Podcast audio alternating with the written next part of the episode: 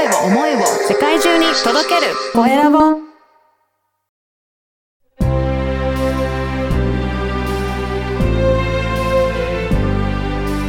経営者の志こんにちは、コエラボの岡田です。今回は弁護士の安藤亮さんにお話を伺いたいと思います。安藤さん、よろしくお願いします。よろしくお願いいたします。まずは自己紹介からお願いいたします。はい、えー弁護士の安藤亮と申します。えー丸の内線の四谷三丁目駅徒歩1分のところで法律事務所をしております。はい。あの、今日はぜひ、あの聞いていただければと思います。はい、よろしくお願いします。あの、弁護士さんということですが、何か専門の分野とかああるんでしょうか？あ、はい。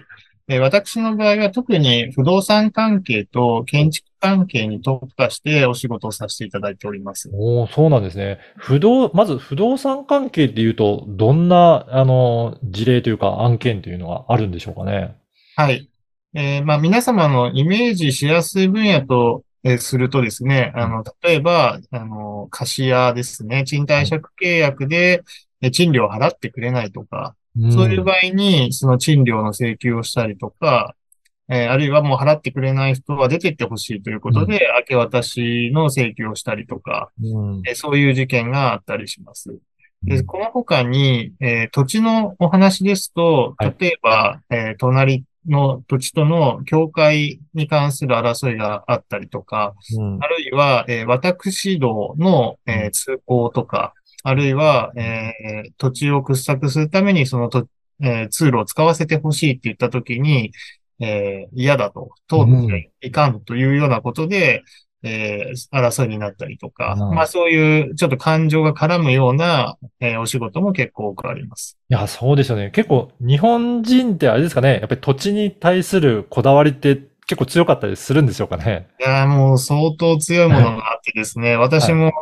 まあその境界の争いになった時に、はい。あの、境界点をこう特定していく作業を、うんあの、土地家屋調査士さんと一緒にやったことがあるんですけれども、はい。まあそういう時はもうずっとスマホで動画を撮られててですね、おー、はい。目の前、顔のところまで近づけられたりして、非常にこう圧迫をされながら、うん。はい、あの、作業をしたりとか、うん。まあ怒鳴られたりとかですね。まあそういったことは割と時々、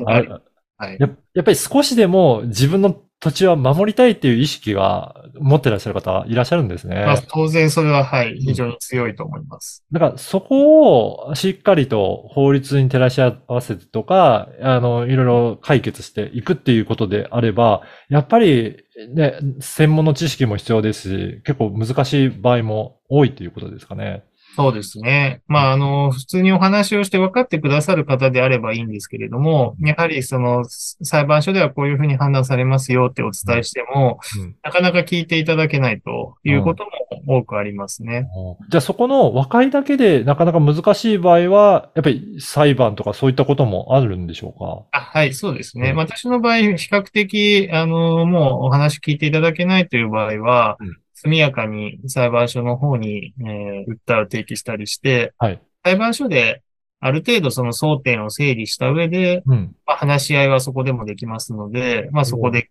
あの、解決を試みたりとか、まあ、うん場合によっては、まあ、判決までうん。行ってしまうということもありますけれども、そのようにしてます。うん。なので、しっかりと法律に照らし合わせて、は、は裁判所の判断も仰ぎながら解決していくっていうことなんですね。はいね、あともう一つの建築関係ということですが、建築関係はどういった事例があるでしょうか？そうですね。もう建築は一番多いのは、やはり技術的なトラブルですね。いわゆる橋と言われるものなんですけれども、そういった欠陥問題をお争われる事件というのは多いです。うんやっぱり、あのーそこの土地も、あのー建物持ってる方は、やっぱり最初の施工が悪いんじゃないか、瑕疵なんじゃないかっていうことで、直してもらいたいっていう気持ちもあるっていうことですかね。そうですね。やはり雨漏りとかですね。あと、地盤沈下して家が傾いたとか。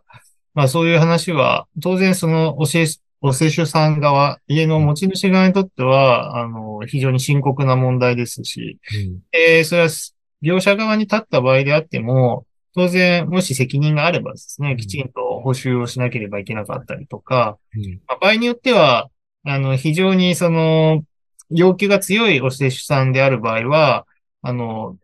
請要求通り、あの、答える必要がないということもありますので、まあ、そのあたりをよく、えー交通整理をして解決に導いていくということが求められると思います。やっぱりそうですね。過剰にそういうふうに訴えられても、いや、そこまでは責任ないよっていうところをしっかりと整理しないと、あの、全部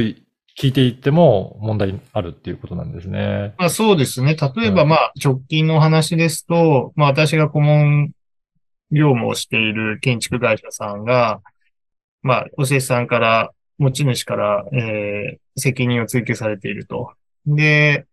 まあその内容が、例えば壁紙が少し剥がれてるとか、はい。あの、すまあその壁紙の施工が雑だとうんいうことで非常に憤られていたんですけれども、まあだから、あの、家を建て替えろと。ま あそういったようなことを言われていたんです。はい。まあ、それはその明らかにまあ過剰な話で、うん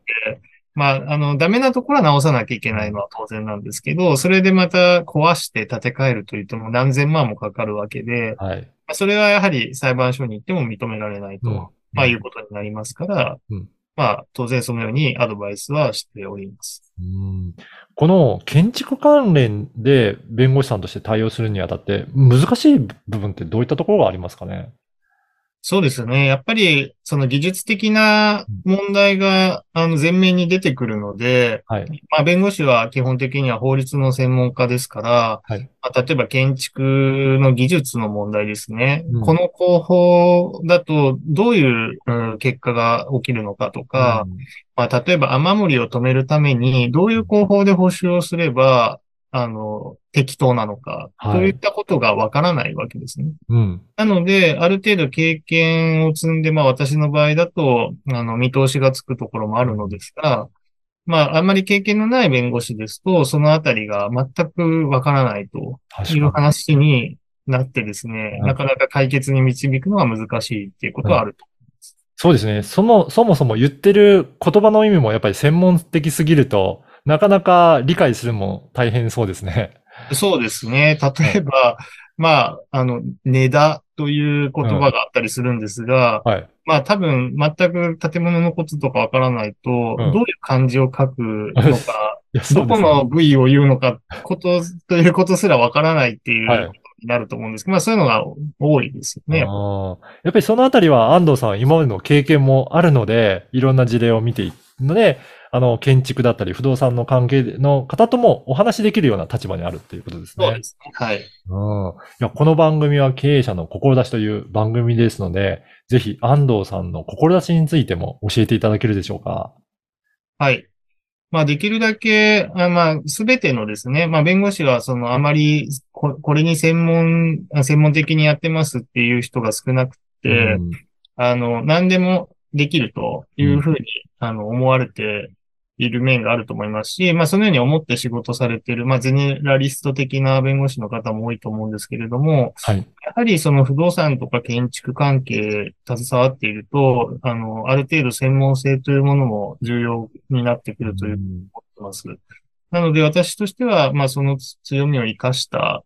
えー仕事を通じてですね、すあの、まあ、立場は、例えば建築で言えば、その接種側、業者側、建築士の側、いろいろありますけれども、まあ、いずれの立場に立ったとしても適正な解決ができるように、うんお役立ちができればというふうに思って仕事をしてます。うんそうですね。やっぱりそれぞれの立場の主張ありますけど、そこをしっかりと弁護士の方に見ていただいて、まあ、公平な立場で、えーお話しいただけるっていうのがすごく安心かなと思いますし、やっぱり専門の言葉がわからないとなかなかご相談しても解決まで時間かかったりとかすると思うので、特に不動産関係、建築関連であれば安藤さんにえーご相談いただくのがいいかなっていうふうに、はい、すごく今日お話聞いて感じました。えーこのポッドキャストの説明欄にはですね、あの、安藤さんの Facebook の URL も掲載させていただきますので、ぜひ、えーそこから何かご相談があればお問い合わせいただければなと思います。では最後に、あの、リスナーの皆さんに何か一言あれば、ぜひお願いいたします。はい。まあ少しでもですね、まあ不動産とか建築関係のことで気になることとか引っかかることがありましたら、まあ気軽にご連絡をいただければ、あの、すぐ答えられることであれば、あの別にお金いただきませんし、はい。まああの相談だけでも来ていただいて、あの、まあ、その場合は相談料いただくこともあるとは思いますが、簡単に解決できることもたくさんあると思いますので、はい、お気軽にお声掛けいただければと思います。はい。ぜひ困った際には、あの、お問い合わせいただければと思います。本日は、弁護士の安藤亮さんにお話を伺いました。安藤さん、どうもありがとうございました。ありがとうございました。